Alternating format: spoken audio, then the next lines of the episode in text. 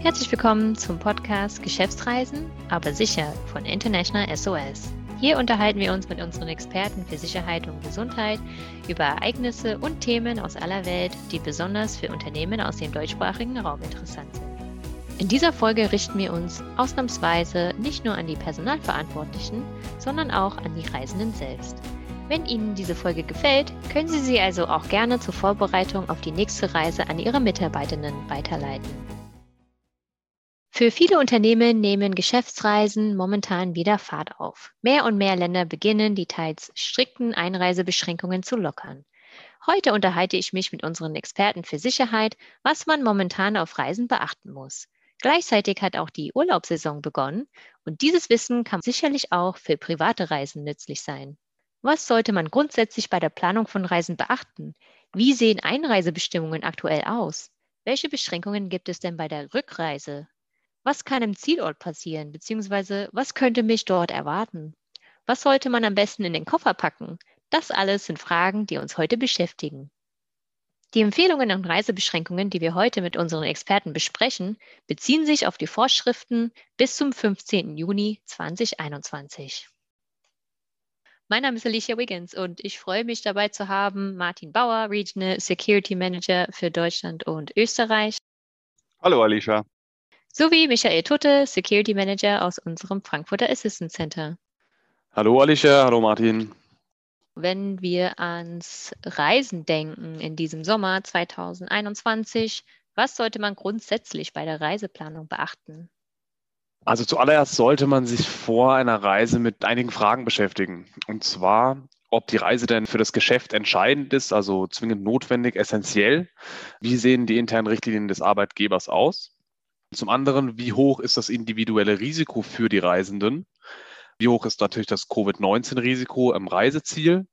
Verfüge ich über die psychische Belastbarkeit, um längere Quarantänezeiten zu überstehen, falls ich irgendwo festsitzen sollte? Und wie sieht mein Impfstatus aus? Wie könnte man konkret vorgehen? Also wenn ich jetzt eine Reisende wäre, wie würde meine Planung aussehen? Bei der Planung sollte man folgendermaßen vorgehen. Man sollte zuerst überprüfen, wie das Robert Koch Institut das Zielland eingestuft hat, als Risiko, Hochinzidenz oder Virusvariantengebiet. Ab einem Hochinzidenzgebiet bestehen Quarantänemaßnahmen bei der Rückkehr nach Deutschland. Als nächstes sollten die Einreisebeschränkungen im Zielland überprüft werden. Dazu gehören Tests, Quarantäne, Registrierungen, interne Beschränkungen. Gibt es äh, landesweite Lockdowns? Gibt es regionale Lockdowns? Zweitens ist die Impfung aktuell noch kein Freifahrtschein, wenn man eine haben sollte und führt an einigen Orten zwar zu Erleichterungen, aber äh, nicht überall. Das Sicherheitsrisiko, unabhängig von Covid, das darf natürlich nicht vergessen werden. Beispiele sind dafür Kriminalität, Terrorismusgefahr, aber auch soziale Unruhen, die natürlich auch durch die Folgen von Covid ausgelöst werden können. Und zuletzt ist insbesondere bei der Reise mit dem Flugzeug, wo ein Test vor dem Check-in erforderlich ist, immer damit zu rechnen, dass Quarantänemaßnahmen bei einer positiven Testung anfallen können. In der Regel müssen Reisende nach einem positiven Test für etwa 14 Tage in Quarantäne und können während dieser Zeit auch nicht zurück in ihr Heimatland reisen. Wie sehen denn die Einreisebestimmungen in Europa aktuell aus? Also hier gibt es sehr viel Positives. Beschränkungen nehmen immer mehr ab. Zuletzt hat zum Beispiel Spanien die PCR-Testpflicht aufgehoben und Erleichterungen für Geimpfte eingeführt. Wir sehen auch keine Quarantäne mehr bei Reisen nach Italien und erleichterte Freitestung bei Reisen in die Slowakei. Martin, kannst du nochmal den Begriff Freitestung erklären für uns? Sehr gerne. Also Freitestung heißt, dass man sich aus der Quarantäne, wenn man in einer Quarantäne ist, in einem bestimmten Staat quasi heraustesten kann. Wir sehen mehrere Modelle im europäischen Kontinent. In der Slowakei heißt das, dass man sich am achten Tag mit einem PCR-Test testen kann und dann mit einem negativen Ergebnis ist man am achten Tag direkt aus der Quarantäne raus. Mhm. Okay, danke. Insgesamt sehen wir auch bei internen Beschränkungen zunehmend eine Lockerung. Ausgangssperren in Frankreich gelten nun erst ab 23 Uhr oder eine Öffnung der Gastronomie, unter anderem in den Niederlanden. Aktuell haben wir kein europäisches Land auf der Liste der Hochinzidenzgebiete. Eine Ausnahme hierzu stellt weiterhin Großbritannien Großbritannien ist Virusvariantengebiet. Daher ist mit einer 14-tägigen Quarantäne bei Rückkehr zu rechnen, quasi unabhängig vom Grund der Reise. Wie steht es denn derzeit mit Reisezielen außerhalb Europas? Ja, also hier kommt es dann ganz klar auf die ähm, Intention an, beziehungsweise ob ein triftiger Grund für die Reise vorliegt. So haben wir zum Beispiel für Geschäftsreisen in die USA tatsächlich eine Möglichkeit, den aktuell bestehenden Einreisestopp zu umgehen, wenn man eben aus einem triftigen geschäftlichen Grund reist. Ähm, anders sieht es beispielsweise in Kanada aus. Da ist es sehr, sehr viel spezifischer wer tatsächlich einreisen kann, aus welchem Grund und zu welcher Branche diese Reisenden gehören müssen, also beispielsweise zur kritischen Infrastruktur. In Asien haben wir sehr äh, rigorose, aber auch sehr unterschiedliche Beschränkungen.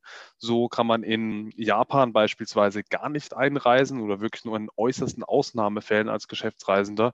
In Südkorea hingegen ist das tatsächlich möglich. Allerdings sind da Quarantänemaßnahmen bis zu 14 Tagen notwendig. In afrikanischen und südamerikanischen Staaten haben wir meist eine PCR-Testpflicht und je nach Staat noch zusätzlich eine Quarantäneauflage. Wir haben jetzt beispielsweise Länder wie Uganda und Namibia, da werden aktuelle Tests für die Einreise benötigt, aber keine Quarantäne. Andererseits ist es so, dass bei der Rückreise afrikanische und südamerikanische Staaten oft eben als Virusvarianten oder Hochinzidenzgebiete klassifiziert sind, weshalb insbesondere bei den Virusvariantengebieten Quarantäneauflagen bei der Rückreise gelten.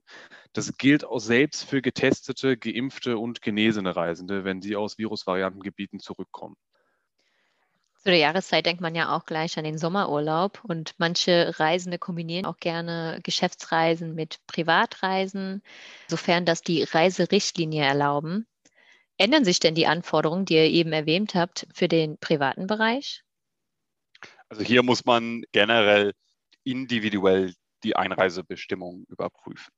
In den beliebten europäischen Urlaubszielen wie Spanien, Italien, Frankreich, Portugal oder Griechenland ist die Einreise ohne Quarantäne möglich. Aber es werden Tests benötigt, in Griechenland sogar zwangsläufig ein PCR-Test. Impfungen befreien aktuell in Spanien, Frankreich und Griechenland von dieser Testpflicht. Mhm. Und wenn du sagst Impfungen, bedeutet das komplett durchgeimpft oder was bedeutet das genau? Korrekt. Man muss durchgeimpft sein, also das heißt zwei Dosen, außer man kriegt zum Beispiel Johnson Johnson und die meisten Staaten fordern auch, dass man vorweist, dass man mindestens 14 Tage vor der Einreise die zweite Dosis erhalten hat. Also nicht am Tag vorher geimpft wurde und dann direkt losfliegt. Okay.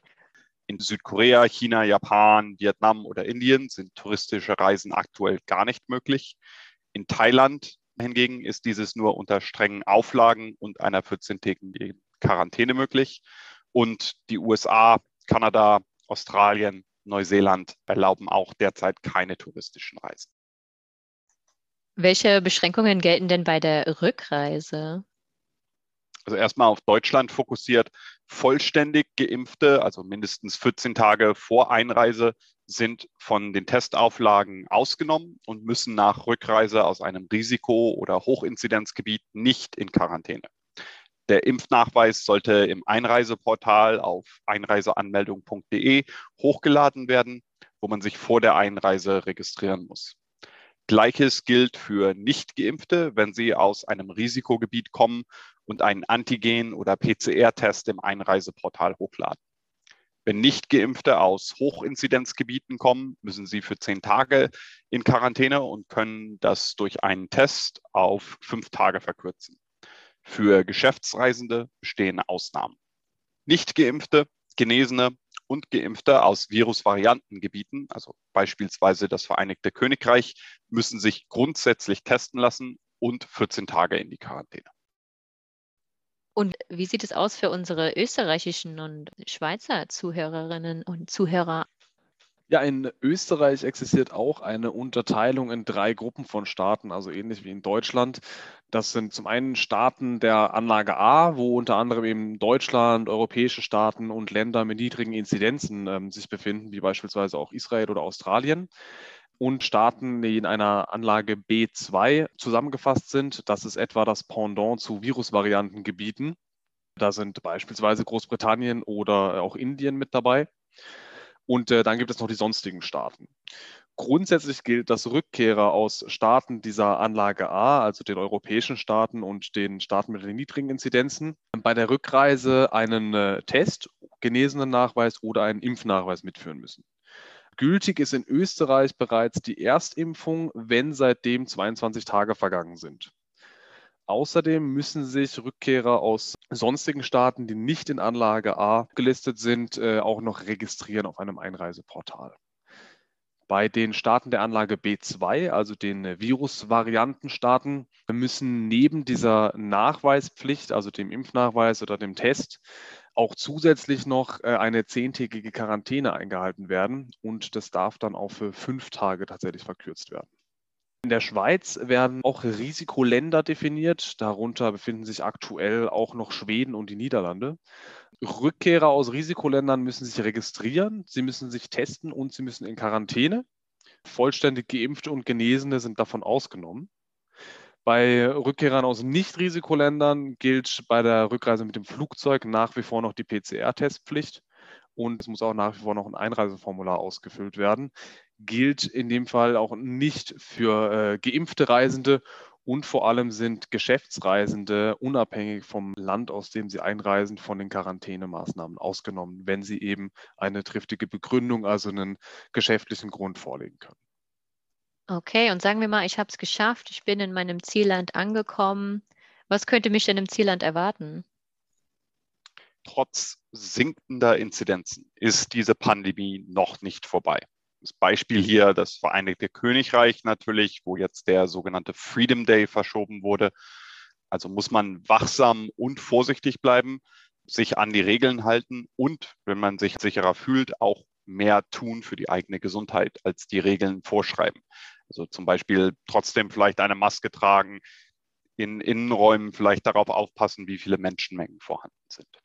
Ähnlich wie in Deutschland, das ein System hat anhand der Inzidenzwerte, gibt es auch in anderen Staaten Stufenpläne, die bei einem kurzfristigen Anstieg zu Veränderungen führen. Und das kann lokale Lockdowns betreffen, Ausgangssperren, Sperrzeiten, Alkoholverbote, Schließungen der Gastronomie und so weiter. Man sollte sich hierüber immer durch zuverlässige Quellen informieren, aber auch durch lokale Ansprechpartner oder das Hotel, in dem sie untergebracht sind. In den meisten Staaten gilt zumindest begrenzt eine Maskenpflicht und es wird zu sozialer Distanzierung aufgerufen und es gibt Maßnahmen wie zum Beispiel ein, eine begrenzte Anzahl von Personen an Tischen. Medizinische Screenings bei der Einreise und ein reduziertes Angebot des öffentlichen Lebens sollte immer mitgerechnet werden. Und das können auch zum Beispiel Zutrittbeschränkungen sein oder Schließungen bestimmter Attraktionen in diversen Orten. Ein Wiederauftreten von Fällen kann überall und zu jeder Zeit passieren und zu weitreichenden Maßnahmen führen, die unter Umständen auch Flugverbote beinhalten. Einreisebestimmungen können sich natürlich kurzfristig ändern. Das haben wir in den letzten Wochen auch gesehen, als die Einreisebestimmungen im Vereinigten Königreich für manche Staaten geändert wurden, sehr kurzfristig. Und ein anderes Thema, was wir immer noch im Auge behalten, ist, dass leider Impfstoff ist nicht gleich Impfstoff. In manchen Staaten wird immer noch heftigst diskutiert, ob der chinesische Impfstoff Sinopharm oder der russische Sputnik V oder vielleicht auch ein Deutschland entwickelter BioNTech angemessen ist für die Regeln des Landes. Okay, die Reise steht vor der Tür. Es geht darum, den Koffer zu packen. Michael, was empfehlst du denn unseren Zuhörern und Zuhörerinnen? Ja, also man sollte auf jeden Fall ähm, Masken mitnehmen, wenn möglich mehrere und wenn möglich auch FFP2-Masken, sowie das äh, Handdesinfektionsmittel, ein kleines, sollte man auf jeden Fall auch mitführen. Außerdem Schnelltests mitnehmen, weil sie nicht überall so erhältlich sind wie bei uns in Deutschland. Außerdem sollten die Testergebnisse möglichst in der Landessprache und oder auf Englisch eingepackt werden und auch die Passnummer sollte draufstehen. Ein Schnelltest aus dem Bürgertestzentrum ist da unter Umständen noch nicht ausreichend. Eine Reiseapotheke ist immer gut dabei zu haben. Informieren Sie sich im Vorfeld über die Einführungsbestimmungen oder ob ein Rezept mitgenommen werden muss. Außerdem, je nachdem, was erforderlich ist für die Einreise, ob da eine Sondergenehmigung noch erforderlich ist oder ein Einladungsschreiben vom Kunden, wenn es sich um eine geschäftliche Reise handeln sollte, das sollte in jedem Fall mitgeführt werden. Ansonsten, da der Sommer gerade vor der Tür steht, ist es ratsam, auf jeden Fall Sonnencreme mitzuführen in der Tasche. Das wäre nicht schlecht dabei zu haben. Die neue International SOS Assistance App ist da. Kunden von International SOS kennen die App bereits, die für Geschäftsreisenden und Expats Informationen zu Gesundheit und Sicherheit nahezu in Echtzeit zur Verfügung stellt. Die neue Version 7.0 ist komplett überarbeitet und bietet personalisierte Empfehlungen für die Reisevorbereitung, Echtzeit-Updates und Warnmeldungen bei Zwischenfällen sowie 24-7 Unterstützung durch die Teams in 27 Assistance Centern weltweit. Laden Sie spätestens vor Ihrer nächsten Reise die App herunter. Schauen Sie sich auch unser kurzes Übersichtsvideo an. Den Link dazu stellen wir für Sie in die Shownotes bereit. Bitte beachten Sie, dass Sie für die Nutzung der App Kunde bei International SOS sein müssen. Gut, ja, somit steht der Reise im Sommer nichts mehr im Wege. Wir hören uns das nächste Mal wieder in der nächsten Folge am 15. Juli. Dankeschön, Alicia. Schönen Tag noch. Danke, Alicia. Schönen Tag. Wenn Sie Mitarbeiter haben, die international unterwegs sind oder vielleicht auch selbst dienstlich reisen und dieser Themenkreis für Sie relevant ist, dann freuen wir uns, wenn Sie auch beim nächsten Mal mit dabei sind und uns Feedback oder Bewertungen zu unserem Podcast geben, damit wir die Serie weiter verbessern können. Falls Sie Ideen oder Wünsche für zukünftige Themen haben, schreiben Sie uns gerne eine E-Mail unter germany at internationalsos.com. Weitere Informationen, Publikationen zum Download und Sicherheitsberichte finden Sie unter www.internationalsos.de. Vielen Dank fürs Zuhören und bleiben Sie sicher.